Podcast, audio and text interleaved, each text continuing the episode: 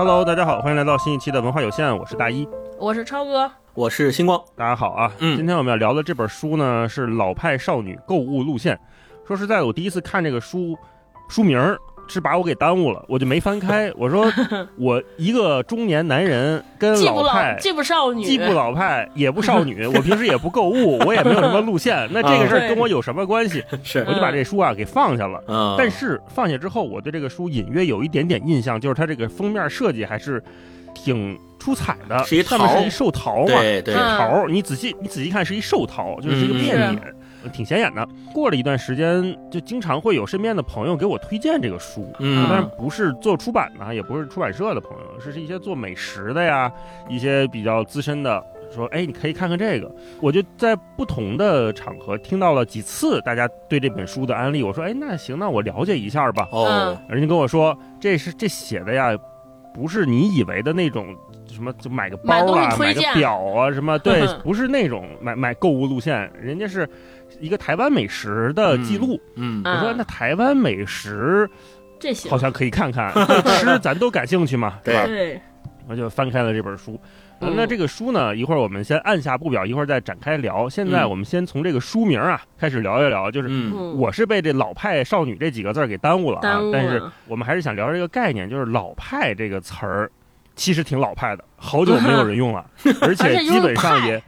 派这个词儿就 走路带派，就就这个很哦是嗯有派头，嗯嗯嗯就是老派这个词儿本身就很老派，它并没有重新流行起来。那想问问你俩哈，有没有哪个时刻觉得，哎，这个人还挺老派的，或者说，哎，我自己好像老派了起来？那嗯同时，这个词儿它跟我们说的什么落伍啊、流行啦、复古怀旧，是不是还有点什么区别？你看，我们现在说复古变成了一个流行趋势、嗯啊，怀旧变成了一种情怀上的表达。那老派到底是个什么？咱们可以先从这个词儿聊聊自己对这个印象哈。那星光先说说吧，好你有没有觉得自己老派起来的时候啊？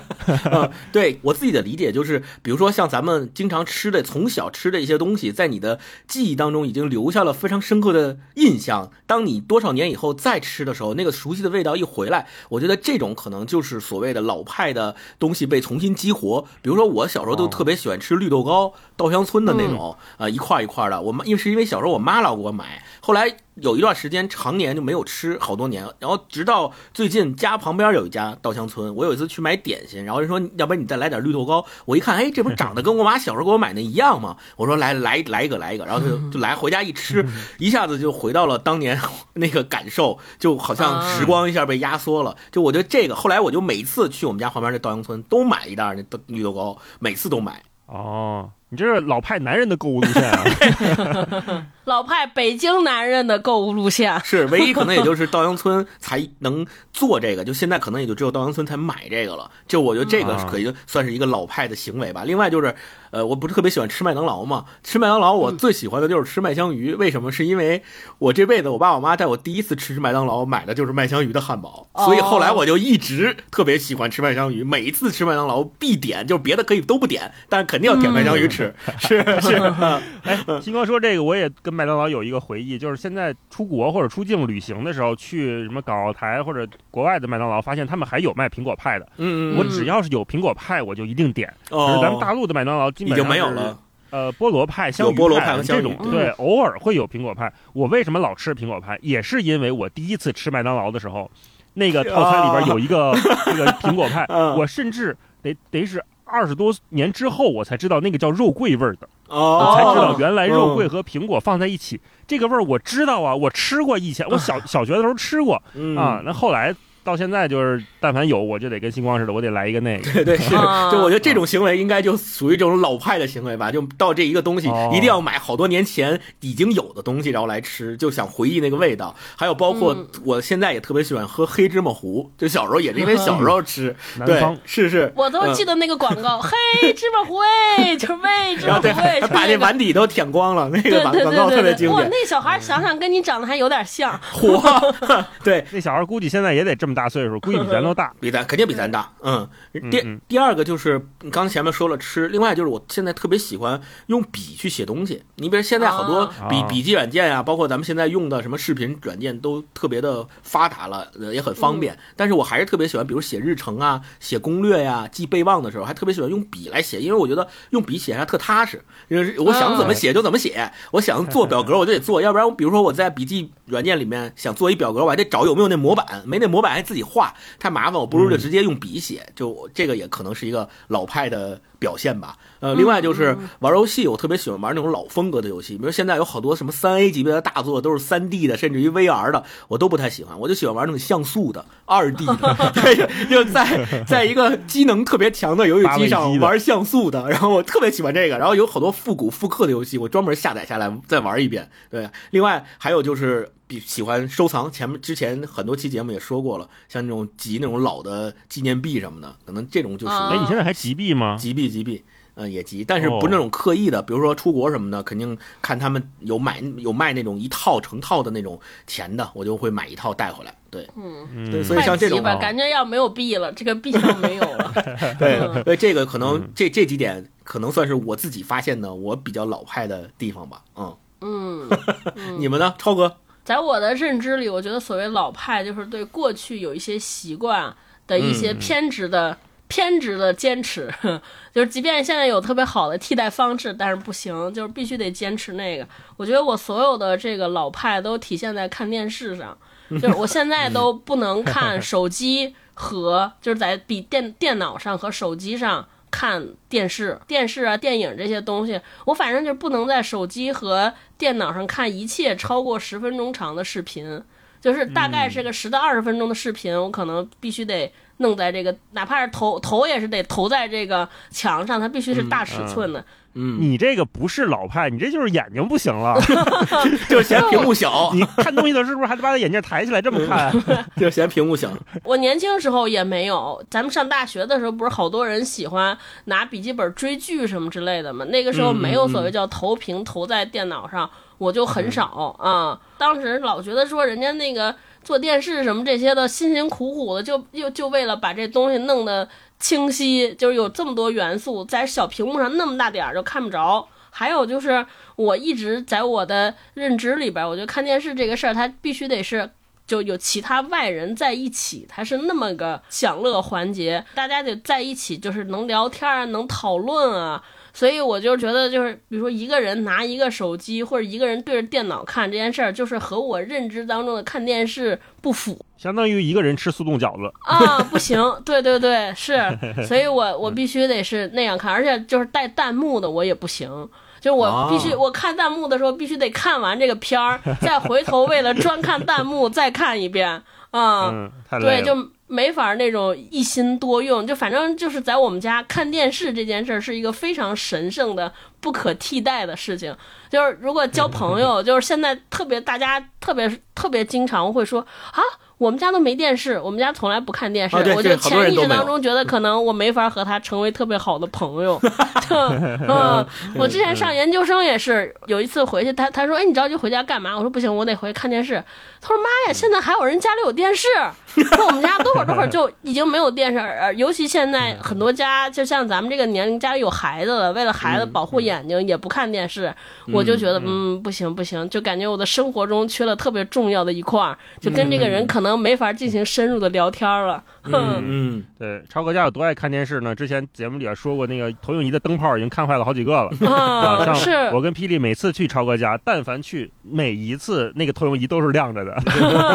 也不一定真看，反正得放着。对对对对对，是嗯现在的搞的铁锤都特别爱看电视。昨天我们家晚上一家三口看那个叫什么银河什么队来着？银河护卫队，哦，对对，银河护卫队三个人，铁锤现在刚五岁，熬夜看到晚上十二点半，嚯。看银河护卫队三，对就这，这是一个我们家非常非常需要被恪守和遵守的这么一个维持住的特别老派的行为。嗯嗯嗯嗯，大老师呢？师，嗯。嗯，对我为什么问这个问题呢？也是从我个人的经验发起。另外，我也是看红爱珠，就这本书的作者啊，洪爱珠女士，她有一段采访，我觉得说的特别好。她说，在这个人人渴望前卫新潮的时代里老派一点似乎更好。她因为是在疫情之后，她发现没有奈飞的居家品质会更适合她。她跟先生两个人经常重复看经典电影的 DVD，她还不是在线点播 啊，说多点时间看书，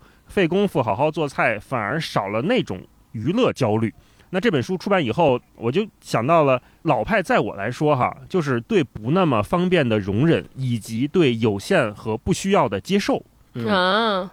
你看，刚才咱们这星光和超哥都说到了，比如星光说拿手写一个东西，其实某些方面是对不那么方便的容忍，嗯，对吧？我起码得有纸吧，我得有笔吧，是啊，我得有个平整地儿吧，不是我在地铁上拿个手机咔咔就记下来了。是是是，但是为这点事儿，我得容忍那个不方便，我可能得带着本儿带着笔，我甚至找一平静地儿，我才能把东西写下来。然后同时对这个有限和不需要的接受，我觉得也是这样的。就我突然意识到，比如说咱们三十多快四十的人了，好像逐渐的可以坦坦荡荡的使用“老派”这个词儿了。嗯呐，嗯。对，岁数到了，我我 对我这次跟霹雳去日本去东京，在那个代官山的鸟屋书店，我们还专门买了一张那个怪物的老唱片，哦。也不是老唱片，啊就怪物的唱片的那个呃实体唱片。嗯。啊我我现在开始突然对实体的东西重新产生了兴趣，嗯什么唱片啦、CD 啦、DVD、蓝光，而且我最近还真的开始对 PS 五有一点动心，并不是因为我想玩游戏，而是听说那个可以放蓝光碟啊，是是可以可以嗯。啊，啊，因为那个之前不是有有朋友给我推荐，就说嗯。你你得玩玩这个游戏特好，什么最后生还者什么的那些，我说哎呀玩不动游戏，他说那还能当蓝光机放呢，可以哎呦可以可以。那，那可以考虑一下。对。那你得嗯。开始入蓝光碟那个大坑，也是一个大坑，专门去淘蓝光碟。是。你这么说还真是，嗯。我现在就有一个小愿望，就是我们家不是有有一面墙是书柜吗？啊我想要是再有一面墙能给我空出来，我真的是愿意把它都放成蓝光碟或者嗯。DVD，、哦对，啊，因为这些电影。这次也是前两天去香港，在那个百老汇电影中心，它不是有很多的这种，呃香港有很多老的这种音像店还开着嘛，我就发现这里面的好多 DVD，如果我不看见这个实体的东西，我是想不起来它的。啊，对嗯是，如果这个东西它它就像书柜一样，就是其实我们自己有时候看电子书，你在这个电子阅读设备里面，你也想不起来我到底有什么书，嗯，而且嗯你一页一页去翻那个事情，翻很费劲。是，啊。那如果是我站在我的书柜面前一目了然，我就看，哎，这书这书这书，我就都能想起来，嗯。这个效率对我来说好像反而高一些。啊，然后也开始对这些实体的什么 CD 啦、DVD、蓝光产生了兴趣，又有点想收藏了。啊，这个这啊大伙儿说起这个 DVD 呀、CD 碟，我想起来，昨儿勾总还跟我说，他昨儿去去出去拍摄一东西，开机的时间比他们预计的晚了四个小时。这四个小时干嘛呢？说因为他们去那地儿需要安检，但是所有安检的数据必须用刻在光盘里边儿，就打开这个光盘，对方才能接收。可是寻遍所有他们自己的团队里边，没有一个戒指里边有放能放光驱的东西，呵就没有光驱这东西啊，没有放盘。然后大家又回去找能放盘的东西，又能弄，就来回倒四个小时。我说，哎呀，那那个对方客户那边也是挺复古的，嗯，对对是，嗯，还有就是像呃，我们都平时有读书的习惯，所以有时候去到外地啊，还会买一些实体书。对。然后我突然意识到，你看我们现在说买书啊，你就会区分了，会把这个书前面加上“实体”两个字儿了。嗯说你们看的什么书啊？是看的实体书还是电子书啊？当我们把什么东西加上这个定语加上实体的时候，你就知道电子版的、虚拟版的东西已经大行其道了，嗯。对吧？嗯。实体书、实体卡、实体海报，嗯。就是因为我们现在网上已经有太多的电子书、电子卡、电子海报了嘛，啊，那这样的趋势也许会越来越多。那刚才我说的那个两个判断条件，一个是对不这么方便的容忍，就是前面讲了，你要拿一个实体的东西，你显然没有在手机上看那么的方便，对，但是这可能是一种老派的坚持。质感不一样，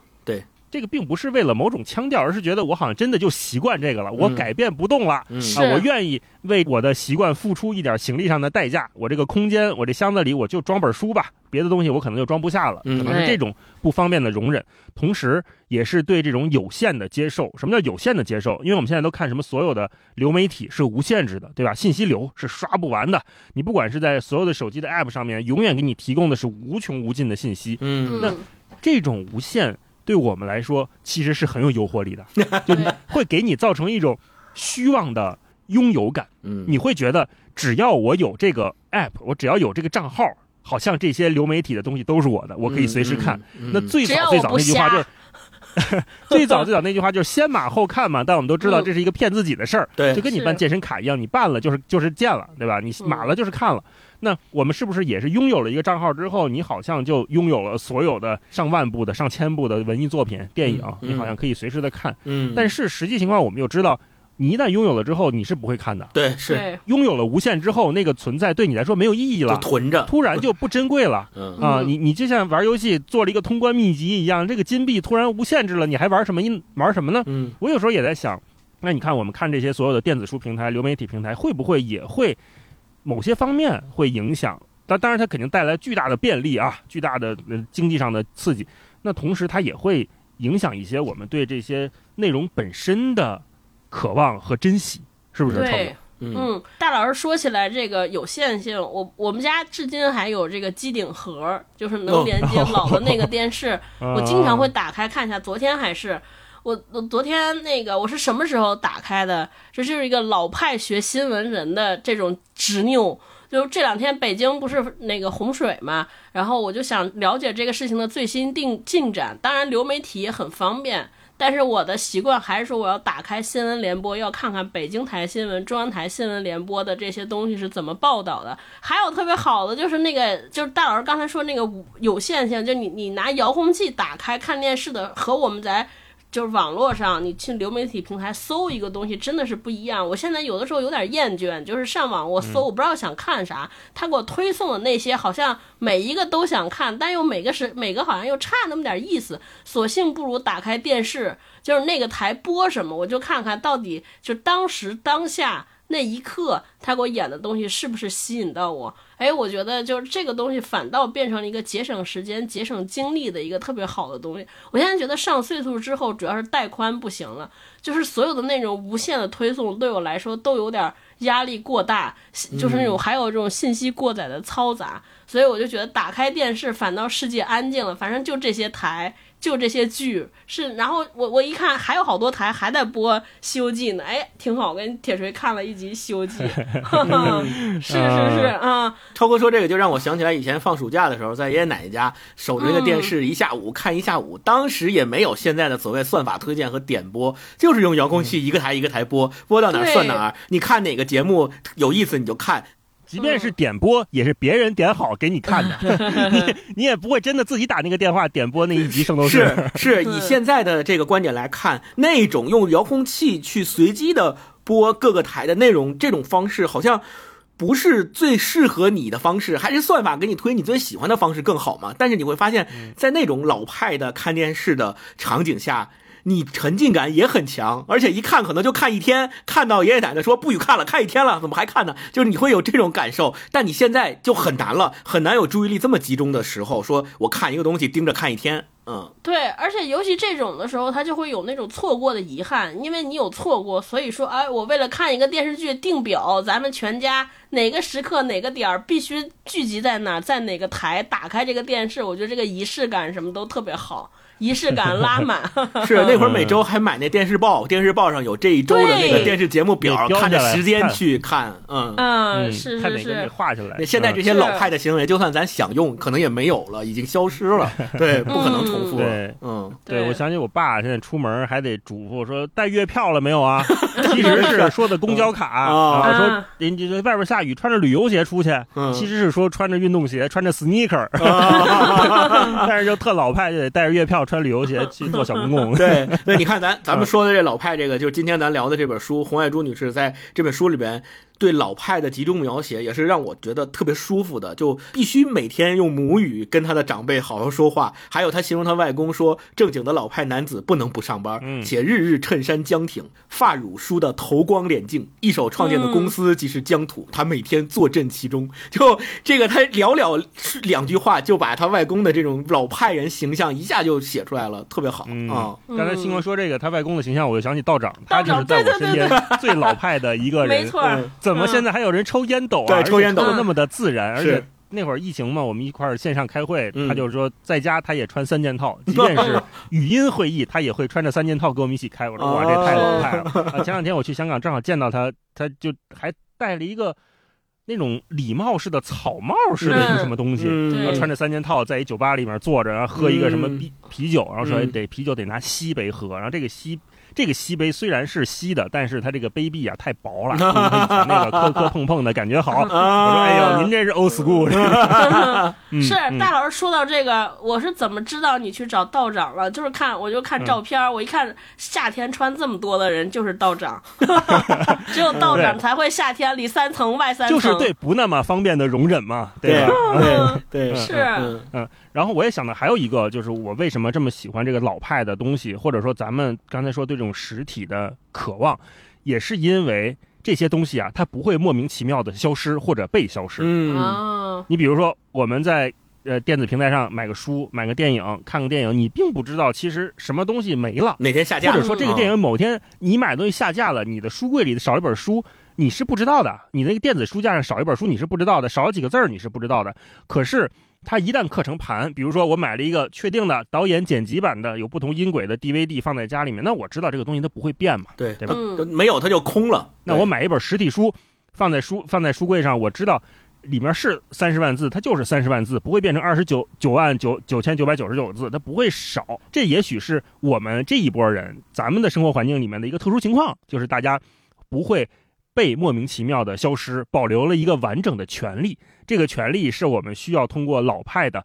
不那么方便的容忍对有限的接受来嗯维持住的。那聊到这儿呢，也欢迎大家跟我们留言说一说啊，就是你觉得你有没有你的老派时刻？最好也把你是几零后告诉我们哈，我们看看这个不同年龄段的朋友对老派的定义是什么样的，或者你身边有没有这种老派的行为、老派的人，你觉得嗯哎还挺有意思，或者不太能理解的，嗯，我们都可以在评论区说一说嗯你的那个老派瞬间哈。嗯嗯嗯接下来我们就正式进入这本书，聊一聊洪爱珠女士的这本《老派少女购物路线》。嗯这也是我这几年看到的写实物为我们说 A 故事吧，A 故事是写实物，那 B 故事是写可能是人与人之间的怀念、关系、亲情。对这种写实物的作品里面，相当相当不错的一本书了。它可能是这几年我看到最吸引我的，尤其是它是八零后八零后作家写出来的非常了不起的一本书啊！我们让超哥给我们介绍介绍。啊，这本书呢是前前面大老师讲了，以食物为线索穿起来的书。这本书的写作背景呢，就是作者洪爱珠女士为了纪念她病逝的妈妈，然后为了怀念呢，说，哎，那我写一本书，想想就是回望一下过去的生活。所以他呢，就是以食物为线，穿起了过去的回忆。什么叫以食物为线呢？就是它其实是把，就是比如说这里边包含了准备食材需要的东西，就这个准备食材就有包括了选择食材、购买食材，然后在这些。在在在这个过程中发生的很多事情，然后哎，到了购买、选择购买完了之后，哎，怎么做食材，然后包括吃食物，整个所有的过程中所涉及到的方方面面，包括做法，包括和我一起做这些菜的人，品尝这些菜的人，还有一起我们做这些事儿的时光，都进行了好多的，就进行了详细的叙述，就是所有的散文集，就是包括这都是这样子内容。大老师看前面说的，就是他表面上是在写，哎，我们过去我和我妈妈和我我姥姥，我们三个人一起吃过的东，一起吃过的好吃的，一起去过的好地方，买这些吃的的好地方，然后。这是表面上，但是背后应该我觉得就是缅怀和他们在一起的那些时光，就对过去美好生活的追忆啊。我觉得这本书它的特殊之处是在于，我们我以前看到这种看完序之后说啊，我要写一个回忆我妈妈的时光，就可能难免会有一些悲凉，就是它会有一些它那个颜色可能是黄色的，但是整个这本书我们看到的时候，看到所有内容它是特别的温馨，甚至欢欢快的。哎，我看完这本书之后，我觉得也给我作为一个母亲有所启发。我看完这本书就开始下厨房了，就开始做饭哈。铁做饭，对对对，嗯我觉得哎，万万一我儿子以后回忆我的时候，好歹他回忆出，哎，这个饭我妈给我做过，有妈妈的味道。我觉得妈妈的味道这件事儿是一个，是可能是我们现在当下人要面临的一个问题。我觉得这本书经常就会能让我们想到那种，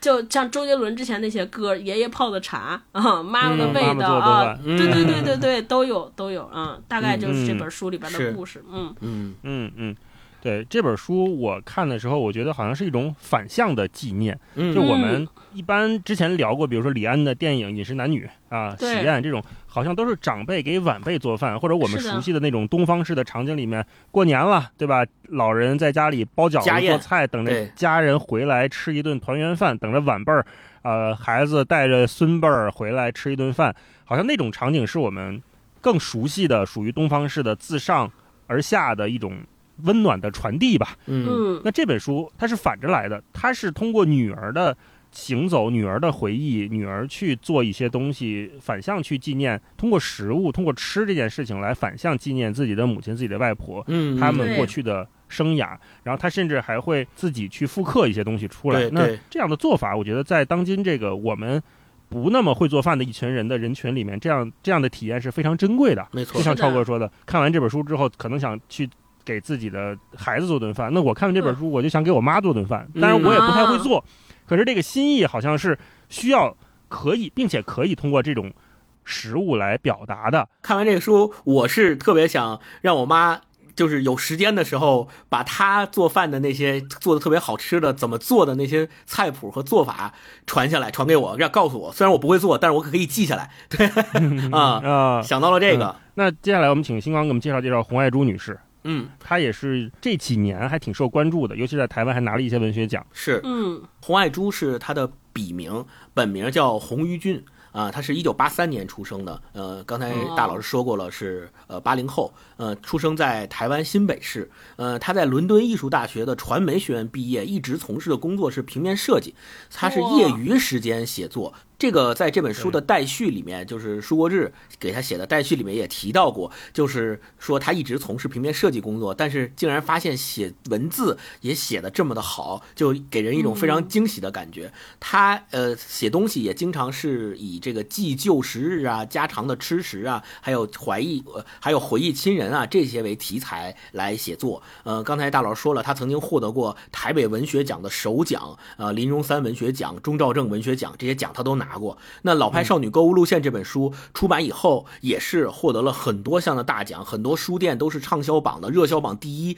长时间的盘踞在这热销榜第一这这上面，并且这本书已经售出了多国版权，就是我们现在读到的是呃中文版嘛，然后有很多外国买了它的版权，翻译成外文版，在外国去销售，所以我觉得就。咱们今天去读胡爱珠女士的这本书，呃，我们可以从中也再一次去思考，就是所谓的老派少女的，咱们前面聊到的那个老派的种种行为，它到底对我们的人生或者对我们的生命是一种什么样的关系？它对我们的滋养是怎么潜移默化的、一步一步的去形成的？其实我们有的时候看这种美食文学，会有一种猎奇的视角。那这个首先，要不然这这东西我没吃过，我没见过。那看这些作者写出来，呃，导演拍出来，我们会觉得很新鲜，嗯或者说嗯像那个《饮食男女》前面那段刀工，那段炸鱼嗯啊，我说哇，还这么这么能炫技呢，就很厉害啊这种炫技的做法。是，那这种炫技同时也存在于文学当中，就我们看很多文学作品，你会觉得作者写的花里胡哨。那嗯老派少女她这本书没有那么多的文学技巧，就起码是在我们看来，它是一种叫什么重剑无锋的感觉。嗯嗯嗯，他用非常朴实的话，没有那么多刻意的心思去经营这些东西，而且对我看黄海珠他在介绍这本书的时候，他也说过，就他最早写的时候，只是想通过，因为母亲身体不好了嘛，他只是想嗯通过这本书来记录，记录自己的母亲，并没有想着要去发表，他是完完全全写给自己的一些散碎的文章去记录这些东西。那这种极其个人的东西，反而在某种程度上击中了海峡对面的。这么多的读者，台湾本土的这么多读者，还有全世界范围内这么多读者，对，那我们通过这种版权上的售卖，其实能看到一些端倪，就是它并不是因为食物或者说我们说的东方文化的一点点连接，在跟世界产生共鸣嗯，而是在通过前面说的这个 B 故事，就是人与人之间的连接，它有底层的东西，父母之间的这些故事、这些联系，去击中的更多人。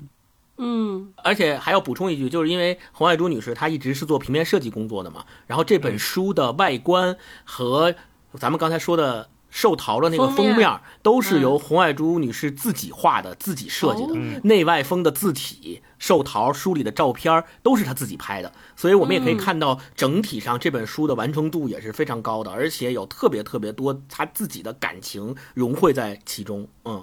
嗯，是。那我想再聊聊这本书哈，就是我们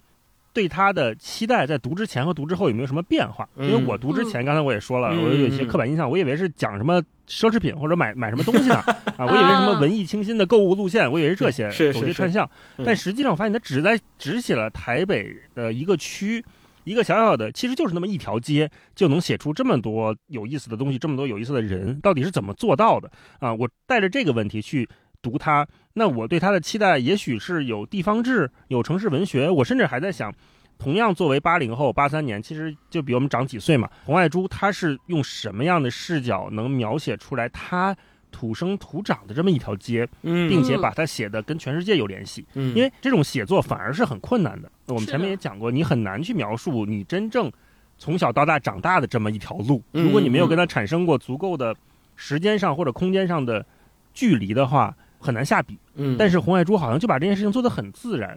所以嗯我想问问你俩，在读这本书之前和之后，有没有感情上或者是期待上的差异？超哥，嗯嗯嗯，我看之前跟你一样，我以为我能从这里边儿搜到很多购物清单和品牌清单。这什么值得买 是吧？对对对对对对对对，是台湾八零后的什么值得买啊？嗯就是有什么老式的我不知道的小众的嗯品牌里边有什么产品可以试用一下？哎，结果翻开之后没有这些，然后都是在嗯做饭。哎，我说这感觉就特别像是田螺老师年龄大了之后写的一本书，尤其都是讲 还去菜市场挑食材，嗯。反差是在于，呃，首先，因为我是一个不太擅长做饭的人，虽然爱吃，但是很不擅长做饭。就是不爱吃，就是不爱做饭的人，以前我可能看这种书就会觉得很繁琐。对，哎，我为什么在这儿就是挑这些肉啊菜呀？对我没有没办法跟他产生共鸣和连接，因为咱嗯没法具体的感受到说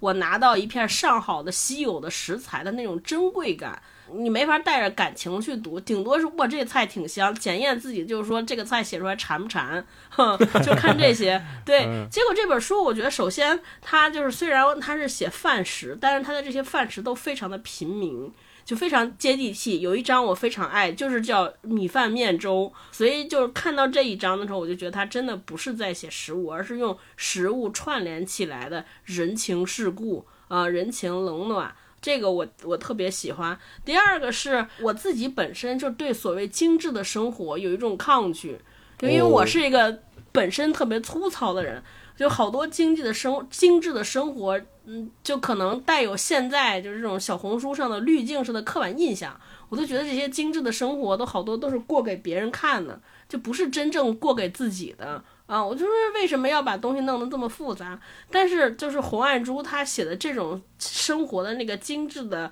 那个度，是我非常能够让我舒适的范围。我觉得他确实是，嗯，他那个精致不是刻意追求，不是刻意为之的，而是从家庭上面延续下来的这种生活的习惯，而且他也没有对这种精致赋予了那么大的意义，它对，就是对，对我，我这个也是让我非常舒服和舒适的。我我我觉得现在就是有一些泛生活方式的这个趋势，就是一切皆可为生活方式。我觉得这对这种东西特别反感。我觉得就是就是生活，生活就是生活，就生活方式这个事情没必要那么的泛化。看黄爱珠的时候，我觉得他反倒没有什么特别的强调，说我这种生活的正义性、它的意义性、它的那种所谓叫差别性。他就是非常愿意的坦诚说，这就是我们家自己的生活啊、我要用我的生活来追忆我的逝去的故人。就这个整整体读下来，我都觉得就是非常非常的舒适，嗯就嗯而且他是有那种交流感也很好。你知道这个人是向你非常诚恳、诚实的给你讲我过去的生活，而并没有那种说，你看我过的生活有多好，我的生活有多厉害，就没有大老师所谓的炫技。就整体读下来，让我觉得特别熨帖。就是就感觉受到了安慰，然后被暖到，然后内心中真的是对这种生活心之向往。就我们经常说，我们要过一种具体的生活，就对抗焦虑的办法就是要过具体的生活。到底什么是具体的生活？我在这本书里边给了非常好的答案。你就是要去家里边的菜市场，去和这些小贩之间，嗯，进行可能三毛五毛的这种砍价式的对话，然后去选一个你喜欢的菜摊儿。会选一个你喜欢的糕点，这就是具体的生活啊、就这就是我整个读完这本书的感受。嗯，对嗯，星光，我对超哥说的这个特别有感触。咱们说很多现在所谓的生活方式的展示。你打开大众点评，对吧？打开小红书，你会发现有大量的这种所谓生活方式的这种展示，亮丽光鲜的外表，这种形象去探店什么的，这些东西实际上我们再仔细看，那个是真实的生活吗？你每天都能去那个地方探店，穿成那么光鲜亮丽的样子去吗？其实很大程度上不是，它只是给大家营造出来的那样一种对外的形象。但我们看胡爱珠女士这本书，我会屡次的、很多次的回想起我跟我奶奶、跟我妈妈在一起，为了日常生活去买菜、去在家做饭的那些场景。比如说以前小时候，我奶奶她做那个麻酱。他麻酱，他只在家旁边的那个菜市场的那一家摊子去买他的那种罐装的麻酱，别家也卖其他的麻酱，但他都说那个麻酱做出来不是那个味儿，所以他就只去那一家。包括我妈，她买豆腐也是只去那家买那个牌子的那个包装的豆腐。那你说现在我们看起来是不是这种行为或这种老派的行为是，比如说现在商品物质不断的丰富发展了，有很多甚至于促销打折的，那我们是不是就应该去买那些促销打折的呢？那这种老派的行为在现在这种当今的社会环境下，是不是已经越来越少了，没有它的生存的空间了呢？那我们是不是在那种情境下，但是我们其实就是在那样的行为下成长起来的嘛？我们就是跟着奶奶、跟着妈妈，在那样的菜市场的环境下面一步一步成长的，所以我觉得这个也是读这本书给我的一个特别大的感受。另外，你那个问题就是读之前，我确实一度以为是一本讲消费主义的书，我倒还没有想到说他是推荐什么品牌，我讲的是可能他说怎么买东西，然后或者是在购物中获得的一些体验，然后可能会往上走，上升到哲学层面进行一些探讨。我想的可能是这样的一本书，但是翻开对翻开以后，马上就感觉完全不一样，它的气质、它的氛围带给我的体验是特别不同的，甚至于我读的整个感觉是手不释卷。我从他写的第一篇文章一直读到最后一篇，中间都没有就中间都没有歇，我是一口气读完的。呃，读完狂饿，对，读完读完之后就有两个最大的感觉，就是他的这个他这本书里面所有的写作方式，让你感受到的都是举重若轻。他把很多重的部分融汇在了每一天的非常普通的日常的吃食里面。他把每一天嗯对每一个亲人的回忆和共处的那些时光，都融入在了跟他们一起呃做饭。一起去逛菜市场，一起沟通交流聊天，或者于我们前面聊过的那些所有的老派行为的每一个具体的行为里面，就超哥说的具体，我觉得特别好。第二个，嗯我最大的感受就是我读的叫几欲落泪，就是我又回忆起了，对，回忆起了我跟我的奶奶跟我的妈妈小的时候，他们带我去做饭啊、买菜呀、吃饭啊这一系列的，我看着他们怎么去准备一餐饭，怎么给一家人去做一桌家宴，在过年过节的时候，一家人怎么坐在一一张大桌子上，大家一起聊天、一起吃饭，热热闹闹的那种气氛，我屡次的回到那个年代。那现在很难见到这种了，就是而且奶奶也过世了，就更难更加难以去复刻那个。回忆，所以我在读他的这个书的时候，就真的是几欲落泪，让我勾起了跟吃饭这件事相关的很多回忆和味道，甚至于想到了我妈和我奶奶做的很多具体的吃的，什么豆沙包啊、熬的粥啊什么的，这些就真的是特别特别具体啊、另外一个感受就是，他这本书里面有很多篇章的章节，他会教你怎么做菜。对吧？而且嗯他在复刻这些菜的时候，他会教的特别的详细，比如说，呃，买什么样的呃食材，然后怎么去处理这些食材，最后怎么做，什么时候起锅，是加哪些调料，就看起来像一本菜谱。但是我说，我读完这本书，就是这可能是我第一次。读菜谱读到想哭的体验，就哦对，就是因为你会发现这本书里面竟然有很多段落是用菜谱的方式给你呈现的，但是它那里面所包含的所有对亲人的怀念，所有跟那些亲人在一起的时光的记忆，是特别特别打动我的。这种打动，像超哥说的，又不是那种故意打动你，说我其实是为了回忆他们，然后去反向写了一个跟他们在一起吃东西的场景的体现。不是，而是说我其实是为了记录他们给我做的这一餐饭，然后通过记录这一餐饭，引出了他们当年是怎么给我做的这一餐饭的回忆。嗯呃，他的这个顺，他的这个主次关系啊是颠倒过来的，所以给了我们一种特别举重若轻的感觉。我们不会一上来就认为说，哦，你这是一本回忆录，你这是一本为了纪念你的亲人的回忆亲情的一本书，不是，它可能是一本菜谱。但是你在读这本菜谱的时候，你感受到的那种亲情的冲击是更强烈的。所以我说，这可能是我第一次读菜谱读到想哭，这个体验是非常好的。嗯嗯，就他那个分寸感拿捏的特别好。是对对对，是的。嗯嗯，跟我我要想我刚刚说大老师不说读的过程中狂饿嘛，因为我这本书是在飞机上。在去成都的航班上读的，读的过程中正好赶上飞机放饭，然后飞机餐我就没吃。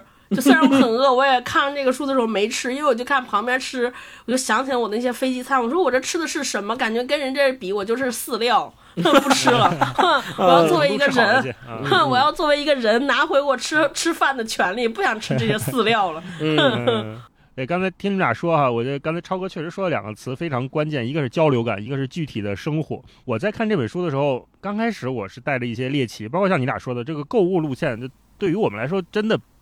就是书名上会卡一下。嗯。嗯。我看着看着我就发现我读得非常顺，我不会用这种文学写作的技巧去评价它，而且我也发现他也没有自居成一个美食家，一个吃过见过所有东西的，对这些东西很了解的专业人士，对，也没有，他只是一个普通的、真正认真过生活的一家人的记录。嗯，这样的记录是可以打动所有人的，可以打动每一个人的。是他甚至不是一个专业作家，他是专业做设计的。对，对对，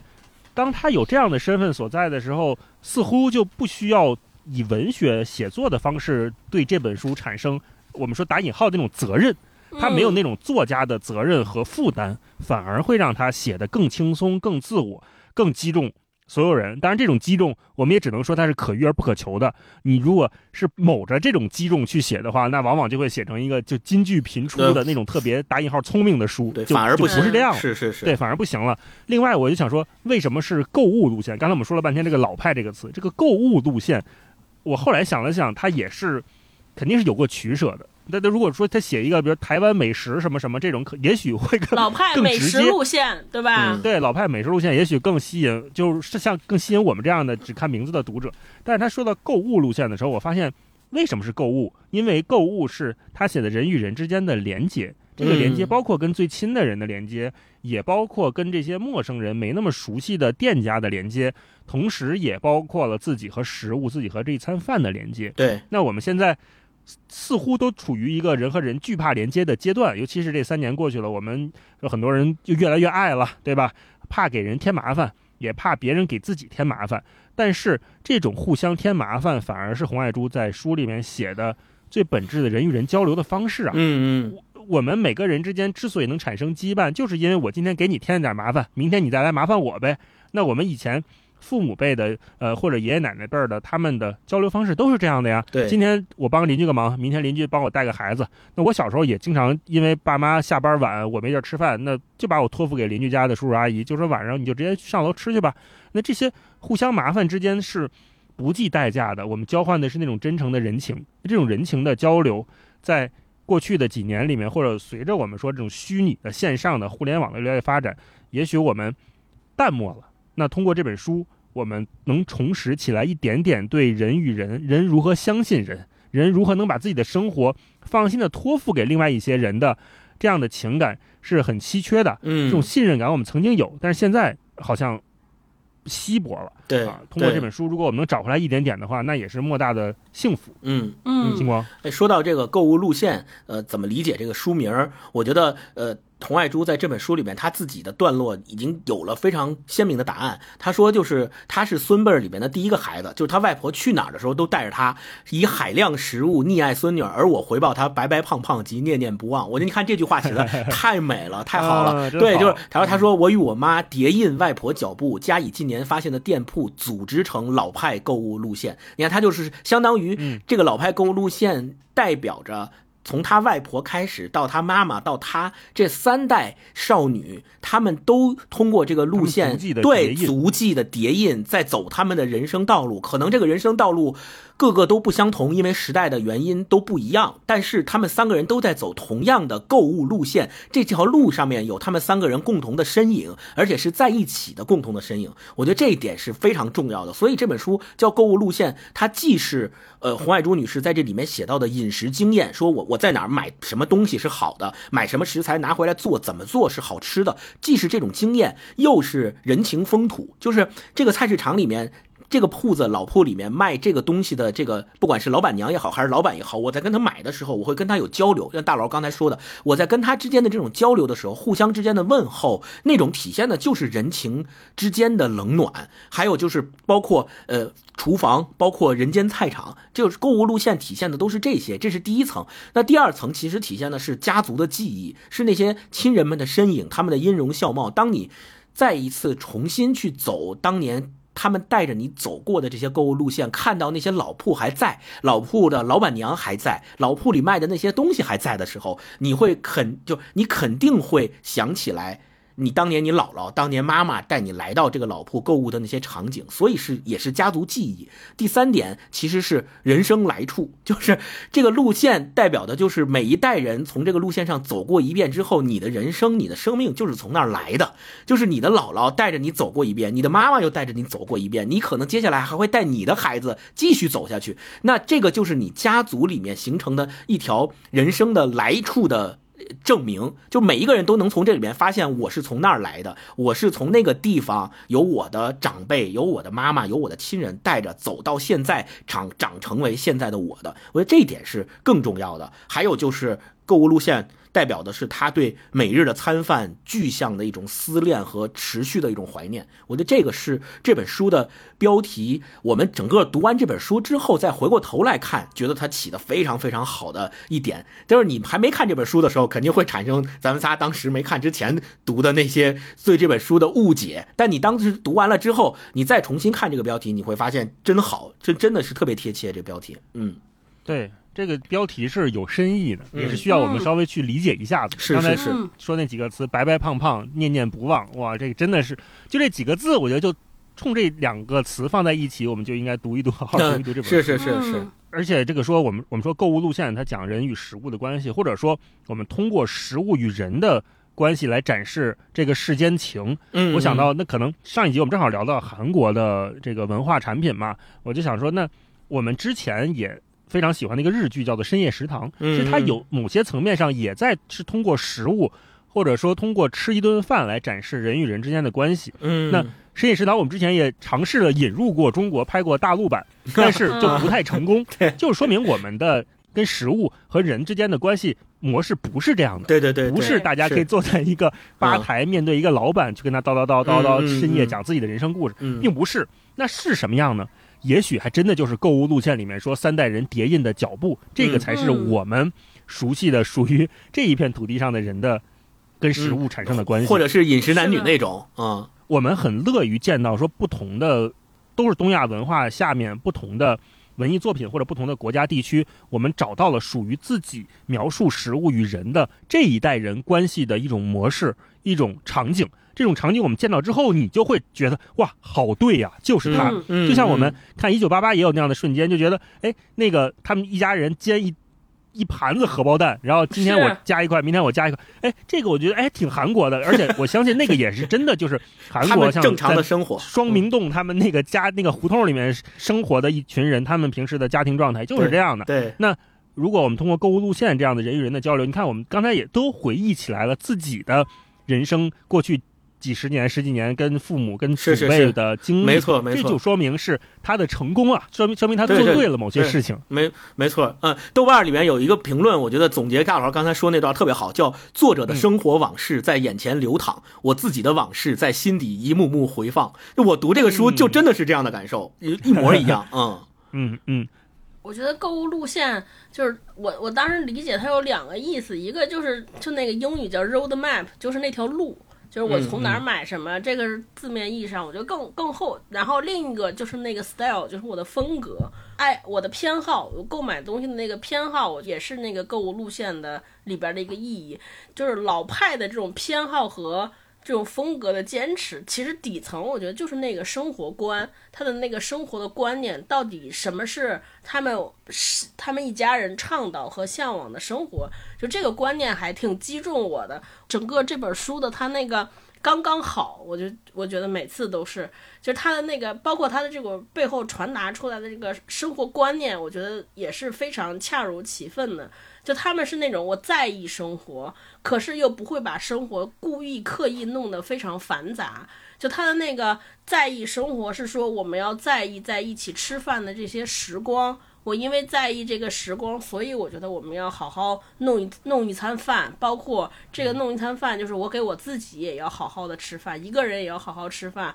和和一家人，即便在病榻上也要好好吃饭。我觉得就是背后体现出来就是那种对我们普通生活的那种不含糊、不凑合。我觉得这个是我一直特别喜欢的一个态度。这可能是少有的一本讲做菜的饭，然后你真的能按照它里边的步骤能做出来的这么一本书。所以你就可见他推荐的，还有他的生活，你是真的觉得他是在认真的生活。就这个认真的程度，我也非常喜欢。啊嗯嗯，对。而且现在我们提到生活的时候，有时候会过于的两极化，要么就过于凑合，要么就过于精致。是。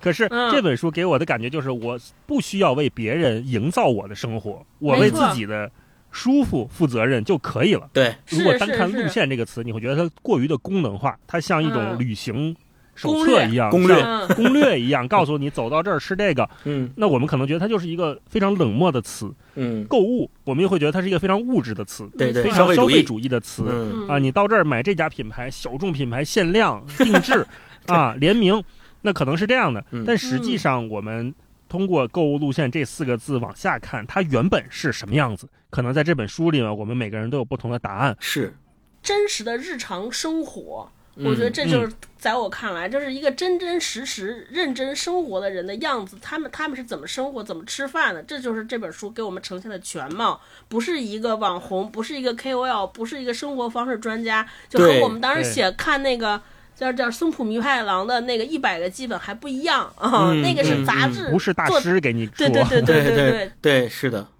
那我们接下来就进入这本书的片段分享环节哈，嗯，我们每个人选个一两段跟大家聊一聊哪一段特别喜欢的，啊，星光先来吧。好，呃，我特别喜欢的段落，呃，首先分享一段，就是他在写呃童年里面几代人在一起一起做一顿饭，然后吃家宴的那个场景，我特别喜欢。他是这么写的，他说童年反而是在偌大的厨房长大。城郊自建的透天屋舍，外婆当家时期，几个舅舅住家一楼都是公共区域。家族开饭，在开放式厨房和大饭厅，一餐烧上十数个菜。外婆且在二舅舅家，加盖砖砌大灶，架上生铁大黑锅，蒸一堆粽子，几十只毛蟹，巨量米粉。冬日里烧老姜糯米鸭，全家进补。三代人哄嚷吃饭，都是十多年前的往事，想起来仍鲜明如蒸烟。开锅时，团团拢上来，半空中丝丝易散掉。嗯。好有诗意啊！对他把三代人一起在一起热热闹闹吃饭的场景形容成鲜明如蒸烟，开锅的时候团团拢上来，就是那个锅气和烟气，就像一家人在一起，大家欢快的聊天的气氛，这两者之间竟然有互通的感受。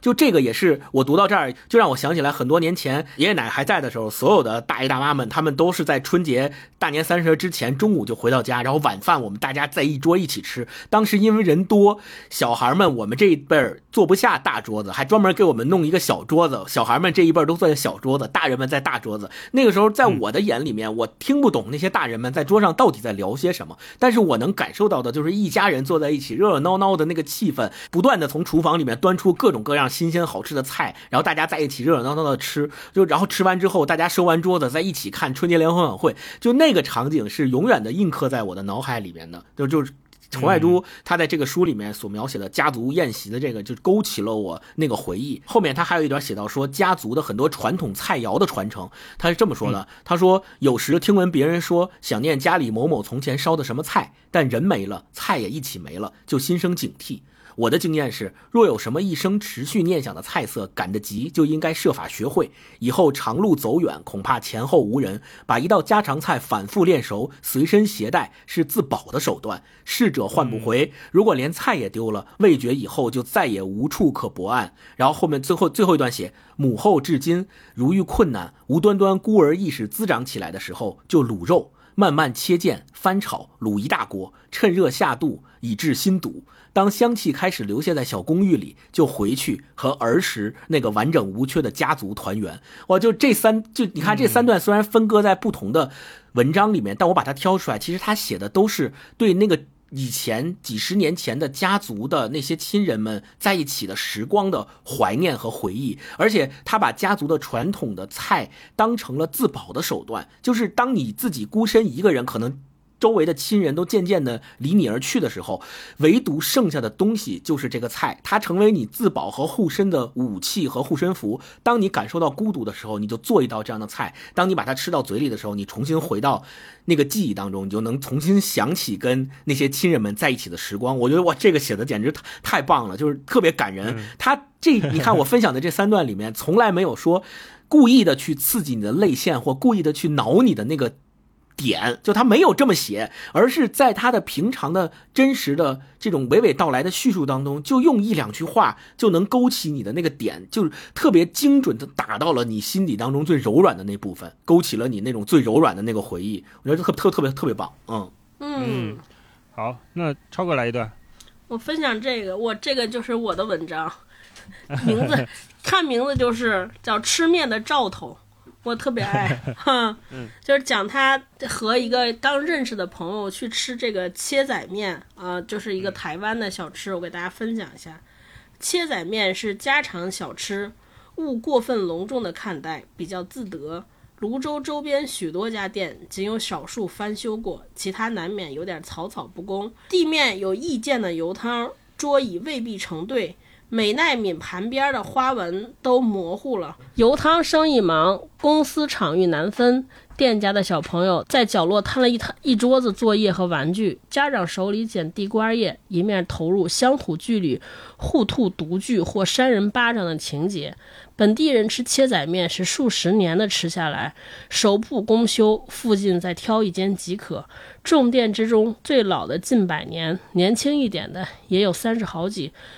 素质皆颇可以，各有强项。面有粗细之差，汤有清浊之别。有切肉甜的，或内脏特别嫩的。面条可以当做家庭吃饭的延伸。食材一点也不显赫，调味儿简净的近乎原始。然而经过仔细的处置，通常价格还非常廉宜。因此约人去吃切仔面，意思近乎于家里随便做做，吃个便饭。如今人们在社群媒体上轻易累积数百上千位朋友，不小心就信以为真，实则心里一筛，即知误会。能随便一起吃碗面的对象，百千之中实没有几位。我觉得这段我特别喜欢。其实我觉得他有这个特别有趣的洞察，就是吃面的兆头，就是什么人和人之间能一起相约吃一个面，这其实不是一般的关系。哎，我一开始没注意到，现在我才发现，真的是因为你想，就是吃一个，尤其吃刚才我念的这种小街边摊儿的面，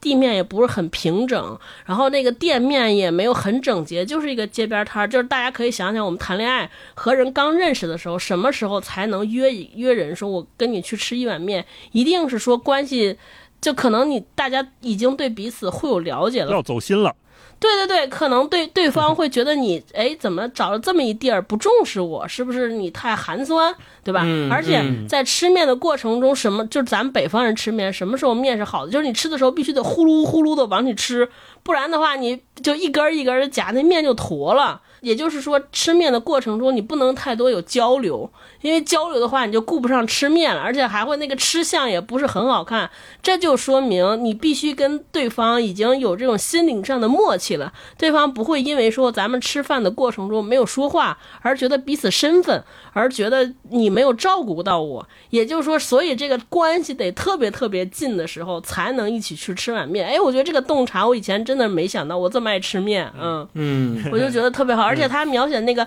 楼下那种面摊儿的那些店家的场景和情景，哎，我就觉得就跟我老去成都那种面馆很像，很像，很像。所以我有的时候在北京生活，唯一觉得可惜的是，就是我们家周边找不着一家可以像这样，就是就口味非常在水准之上，离家又很近的这种小面店。嗯，我就觉得有这么一家店，可能明显觉得生活幸福指数又提高了很多。嗯嗯，对，大老师，好，好，我来分享一段前面的哈。我们前面讲他没有那么多的企图心，同时他在写一篇东西的时候，我们可以注意留意他的动词，他的动词用的非常的轻盈。嗯我们观察一本书，看一个作家的写作用力程度，可以从他挑选的动词和形容词的复杂程度来判断。如果一个动词用得好，往往说明他内心是没有那么重的负担在写的，他给人散发出来的感觉也是非常的愉悦的。那，这一段有时候小孩也帮手，妈妈顺便教点诀窍，比如煮豆浆，汤勺轻刮过锅底角落才不焦锅；做葱油饼，让我们小手在面皮上将猪脂、盐和葱花匀开来；炖茶叶蛋，以筷子磕破煮熟的蛋壳，色痕若要好看，手指捏筷尖儿上，筷头往蛋壳上弹击，软粒中带点巧劲儿，才能敲出云如青瓷上冰裂纹，乃可食用美。厨房里吃着玩着，我就大了，我妈也老了，重度使用二十余年的橱柜破旧，五金坏损门片不时垮下来，瓦斯炉点火器停产，只能以打火机点火。我妈俭省自己，服务他人的历史太长，老拖着不换，直到自己生病，我提议重修厨房吧，她才勉强同意。好友的妈妈是资深室内设计师，以妇女对妇女的会议为我妈设计了很好看又好使兼大量收纳的新厨房。完工后，我们将新厨房的灯点亮，一抽一柜打开来，向妈妈献宝。她纵使虚弱，眼底仍燃起光来。可惜妈妈与新厨房缘分不深，几个月后过世。厨房里没有过几次因她而起的炊烟。呃，分享这一段吧。厨房对于红爱珠的母亲来说是另外一种象征。母亲在这个厨房里面待的时间已经足够足够长了，所以厨房有点像她的某种化身。厨房好像随着妈妈的身体一样开始老旧了下来。那如果我想重修它的话，那也许我也是在妈妈的脚步上叠印了一个新的厨房出来。然后前面这一段，我觉得就是一个很好的对比。我我不知道它是刻意的这么排布还是怎么样。就前面写了小时候小朋友非常轻盈的去跟着妈妈学做菜，然后后面立马有一个转场，就是闪到了现在的厨房需要重新翻修。这两者对比放在一起的时候，那种时间上维度的拉伸是体验非常明显的。然后还有就是我刚才前面说的那几个小动词，你看汤勺轻刮过锅底，然后做葱油饼把葱花匀开来，然后炖茶叶蛋以筷子壳什么弹击蛋壳，那这些词都是非常轻巧的，非常精致的。那我在读的时候，甚至产生了那个画面感，就是妈妈好像在手把着手教着爱珠，或者教着我怎么样，轻轻的你把这个东西做出来啊，非常温暖。那我们再来一轮，好，呃，嗯这次让超哥先来吧。嗯好，回忆他妈妈的，我就是一直反复提及我这本书的这个分寸感非常好。你看，包括他他写他妈对他妈妈的回忆，我也觉得非常好，就没有那种特别的滥情，一想起来就上好多感叹号之类的怀念。就写的时候也非常之轻盈，但是你知道，这个作者本身，作家本身对于他妈妈的怀念的感情是很深刻的。我给大家念一下啊，说我的妈妈是生于五零年代，成长于六零年代的台湾女子。幼于她的时代，女子通常被认为应当嫁人，嫁人后必须生子。若若参与社会，则应谋求正当职业。就正当职业，他打了引号，说正当职业只不在正当，而而在利于想象。故当时女子的正当职业范围根本不大，不脱公务员、教师、会计几种。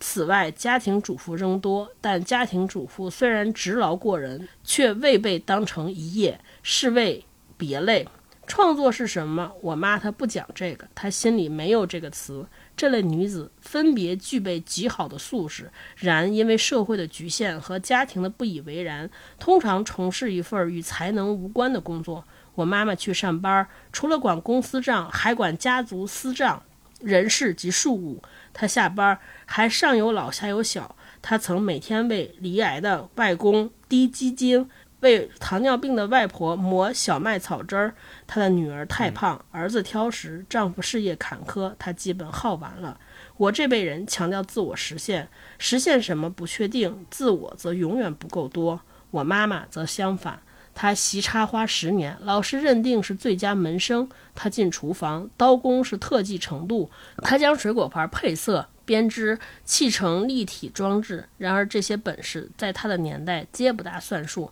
用家乡话说就是欠栽培。因天分与志向缺乏足够伸展，我妈便在日常生活里。为我们准备华丽的早午餐或便当，偶有大型能量释放，即为宴席。读这段，我其实觉得，就是对于女儿怀念妈妈来说，什么深深的爱，我觉得就是对妈妈的那种深层次的理解。就她看到了妈妈的伟大，看到了妈妈的厉害，甚至看到了妈妈超越于时代的那种超前性。就她知道妈妈各种各样的好。然后对她妈妈内心深处深深深的那种敬佩和佩服，我觉得就这是另一个维度的爱。我觉得这个是他就是缅怀母亲部分，我特别喜欢的啊。嗯嗯嗯，好，对星光来一段。哎，我来一段，就是让我一下子勾起了当年我奶奶给我做的那个熬的粥的那个段落，就是她描写他们家怎么熬粥，就。他们家熬的那个粥，跟我奶奶给我熬的那个粥是一模一样的。我奶奶是湖南人，她靠近广东、福建那边，所以他们我觉得做的粥应该是有一些共通的地方。呃，洪爱珠女士在书里面是这么写的，她说：“在掀盖，米花已发透，松绵而形状完整，米的上层浮着乳白色米汤，为干，干香气清正，非常养人。若遇天冷，干的表面风干出一层薄米皮。”吸住的时候粘在唇上，很是香美。这种糜是以碗就口，以筷子拨着吃的。手取成弓形，拇指勾碗缘，食指撑在碗足，脸凑近，先坠一口干，再食粥米。长辈喂婴儿吃米时，将米舀在食尖上，送入小口前，脸凑近，头轻摇，来回吹凉。吃米时候，人垂眉敛目，神态最温柔松软。对，就这个让我一下子回忆起来，以前早上我奶奶给我们熬粥，就是熬的是这样的一种粥，大米的。然后因为放的时间长了之后，它上面就会有一层米皮，那米皮用筷子挑起来，它是成型的，可以直接吃，特别香。都觉得那个特别有营养。对，上面它浮着的也是一层就是清的干，然后它那个大米的粥，就底下那个，呃，底下那个就是我。干我们是叫稀的部分，就是上面飘着一层，然后它那个就跟水一样，是那种米汤，然后它米是浮在下面的，就是喝的时候也是要用那个大拇指和中指一一手扶的碗边，一手扶着碗底那么喝，因为它烫，所以它只能那么喝，就特别就这个场景一下子就勾起了我当年的那个回忆。然后啊，还有另外。配合的洪爱洲女士，她写的这个熬粥的这一段，还有另外一篇文章里面写的就是吃高丽卷的那一段。她是这么写的：她说，我爸爸自小吃高丽菜卷，我自小也吃，几十年来未曾疑心过它的来处。直到弟弟到日本念书，打电话回家报平安，说起浅草，凡路上走动的穿西装的老先生，看上去都像爷爷。又凡关东煮里头都炖着奶奶的那种高丽菜卷，这是高丽菜卷他老家爷爷奶奶的场景幕布。然后弟弟奇怪起自己在家时根本不爱吃高丽菜卷，他乡见到想起祖父母见一个吃一个，呃，就看到这儿的时候我特别感动，就是尤其是最后那个见一个吃一个，就 短短的六个字儿就能够体现出来，他们人在他乡的时候，当你看到那些熟悉的食物，回忆起那些熟悉的亲人的时候，再难吃，你再不喜欢吃的东西，对你而言也是珍馐美味。嗯，大老师来一个。好，我来分享一个关于糕饼的，就是我最喜欢吃的糕点的部分啊，分享两段。至于糕饼，如面龟、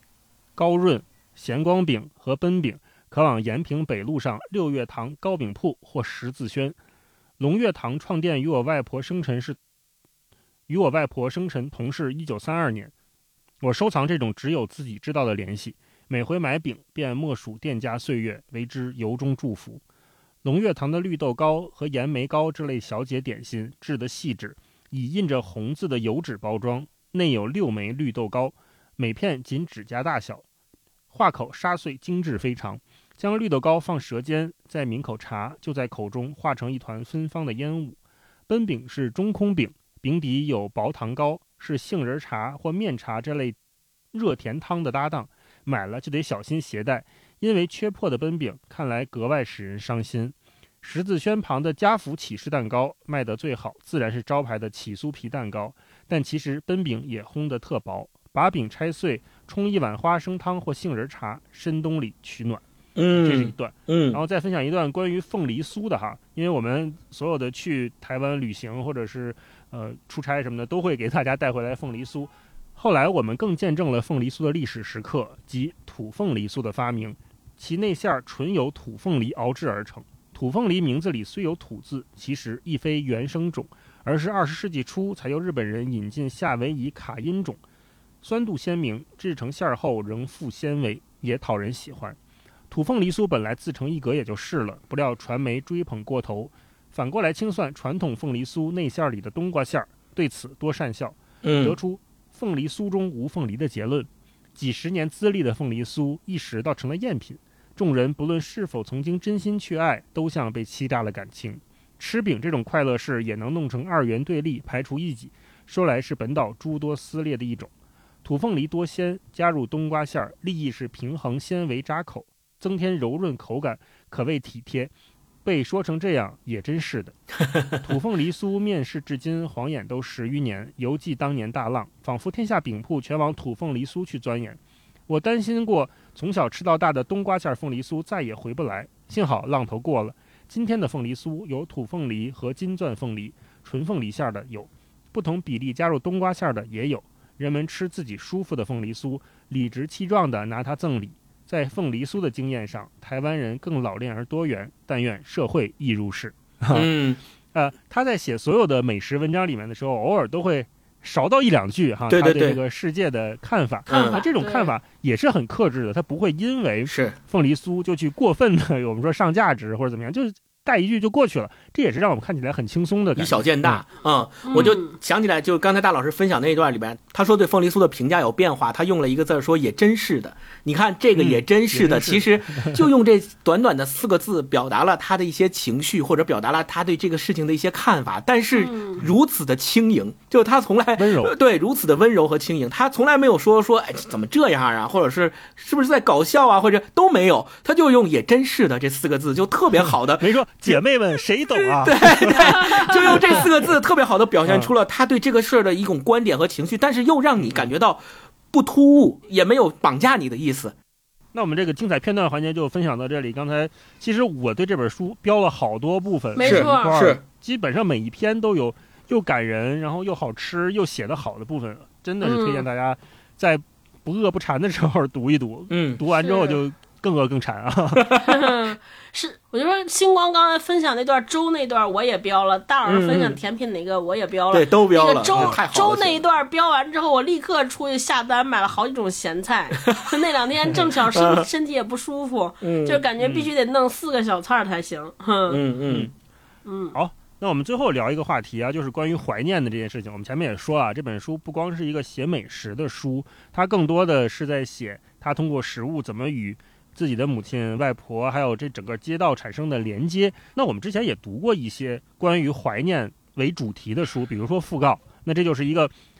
正正经经的怀念对，非常官方正式怀念一个人或者甚至一只鹦鹉啊的一一部一部书，我们也读过我们仨这种文学大师以一种感情极其激烈饱满的状态去写的对自己亲人的怀念。那同时，我们也读了《老派少女》，读完之后，我们好像有了不一样的感觉。处理一个关于怀念主题的作品，它的难度是什么？或者说，这种取舍之间会不会有什么微妙之处啊？星光，嗯嗯，我觉得这三个作品之间还是有特别大的不一样的。比如说《讣告》，它其实是类似墓志铭的一种人生的总结，它其中截取和讲述的是这个人一生当中的高光或者是至暗时刻。短短的几百字，它勾勒出来的是这个人的一生，但它难写的点在于。一个人的一生是特别复杂的一个过程，生命也是很多元的过程。你怎么去评价它？人和人之间有太多太多的不同了，选哪些作为材料写进去，怎么写，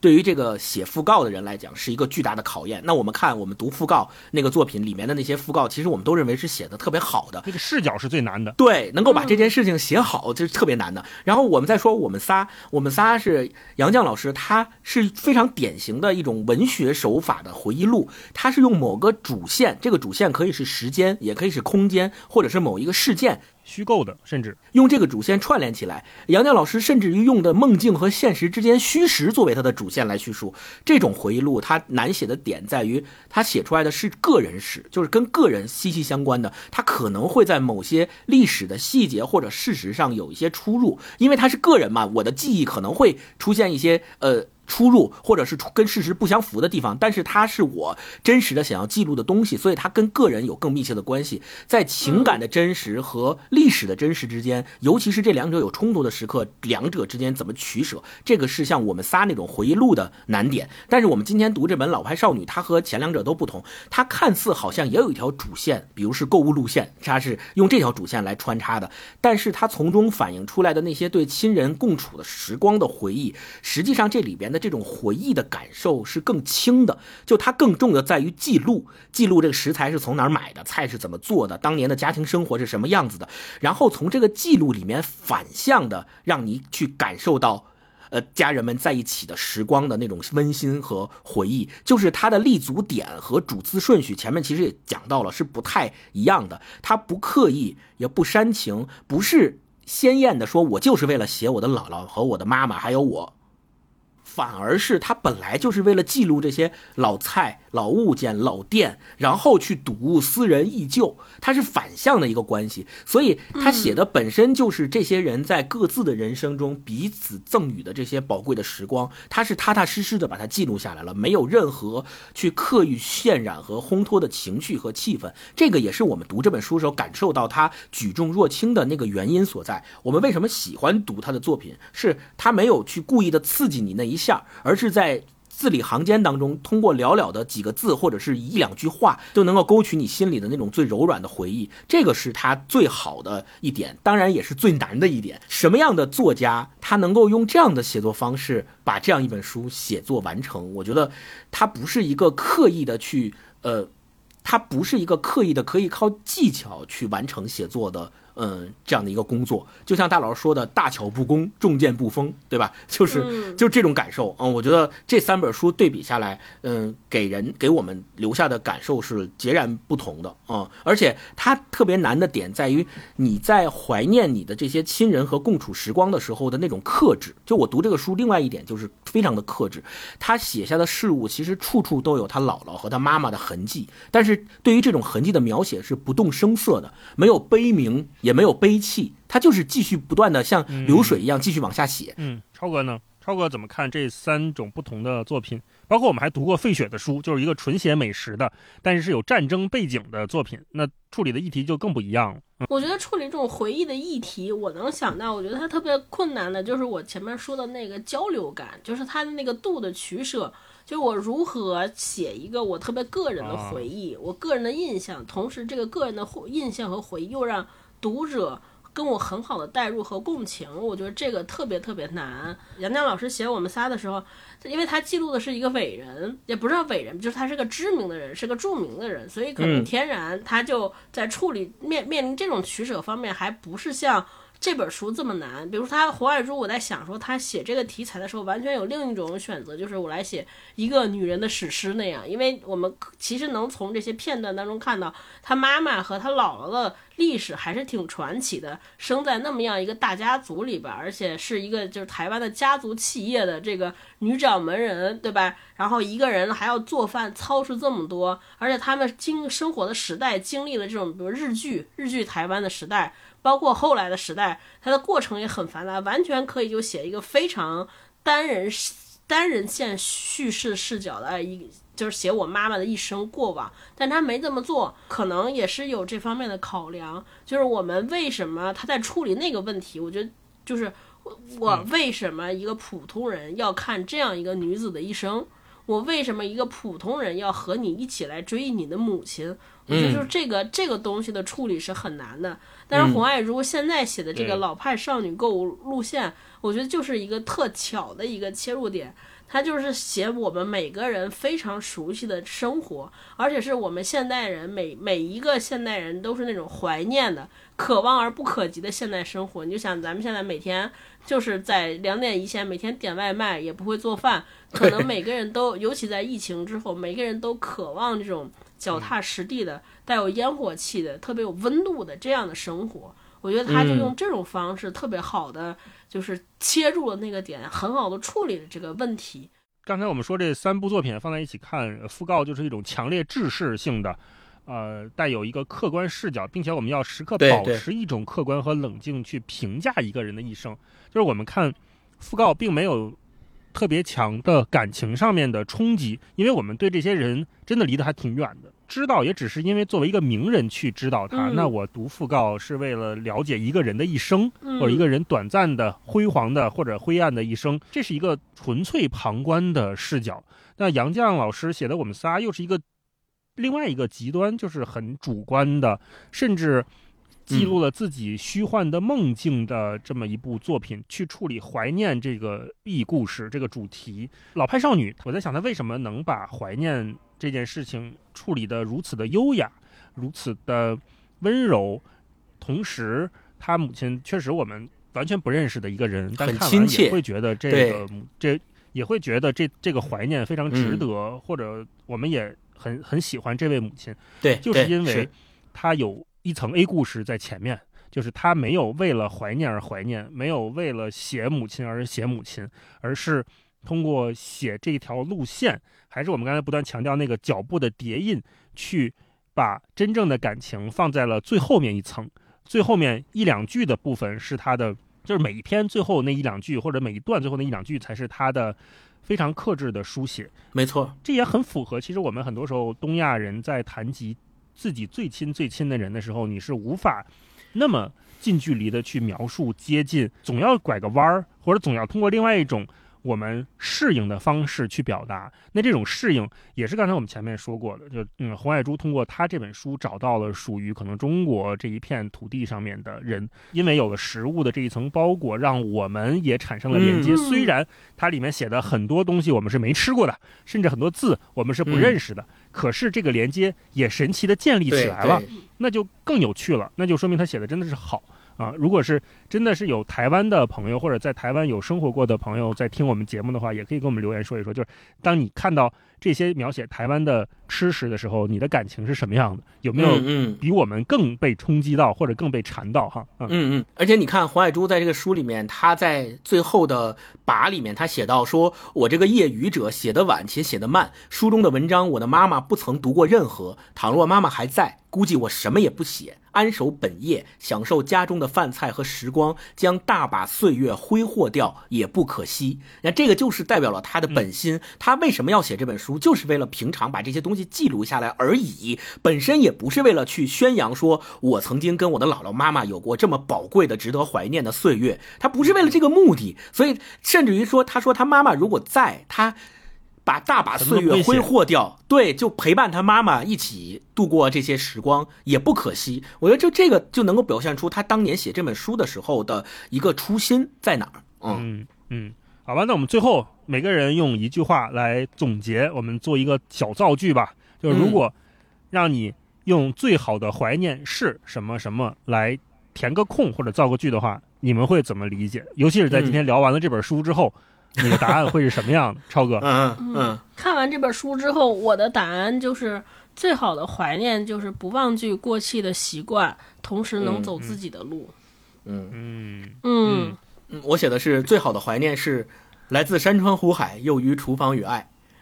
啊嗯 嗯，好，大老师呢？我写的是最好的怀念是一旦想起来就内心安定。嗯，啊，我觉得是最好的怀念，相比失去那个更好的状态，是我知道我得到了什么，哪些东西、哪些记忆、哪些味道是会永远存在的。就像书里面写的，就是我有一道菜傍身，我就可以行走天涯。嗯 它在某时某刻出现，它会指引我，会抚慰我，会鼓励我，让我知道曾经有过这样的存在，让我内心安定就可以了。同时，我也觉得嗯《老派少女购物路线》它也是这么一本可以让我们读下来安定人心的书。嗯没错，希望。大家都能喜欢去读一读。嗯，就那些让你觉得踏实、安全、有归属感的，仿佛时间在你身上积聚的重量，瞬间能够被压缩，记忆中的一切都重新回来了，让你回忆起那些跟亲人在一起的最美好的时光的东西。我觉得都是在这个时代我们最应该去珍惜、保存的东西。嗯，对那我们今天这期节目就跟大家聊到这里，也欢迎朋友们留言说一说啊、你有没有那种老派时刻啊，或者说你对“嗯老派”这个词的印象是什么？是不是来自于家里的长辈啊？或者说嗯你现在已经到了呃某个年纪，开始有了一些看似老派的习惯啊，可以跟我们分享 分享。开始买黑胶唱片了。然后 也可以跟我们一起做一个这个造句哈，或者你认为哎说一说你认为最好的怀念怀念是什么？啊，嗯我们会从嗯。评论区选出五位朋友，送上老派少女购物路线的纸质书，真是非常漂亮的一本书，送给嗯。这五位朋友，希望大家都能阅读愉快。那我嗯们嗯今天就跟大家聊到这里，我们下周再见，拜拜。拜拜拜。婆婆，我好想你，尤其是我看到那个还没有名字的小表弟，就会想起你常跟我说你老了。我很想跟他说，我觉得我也老了。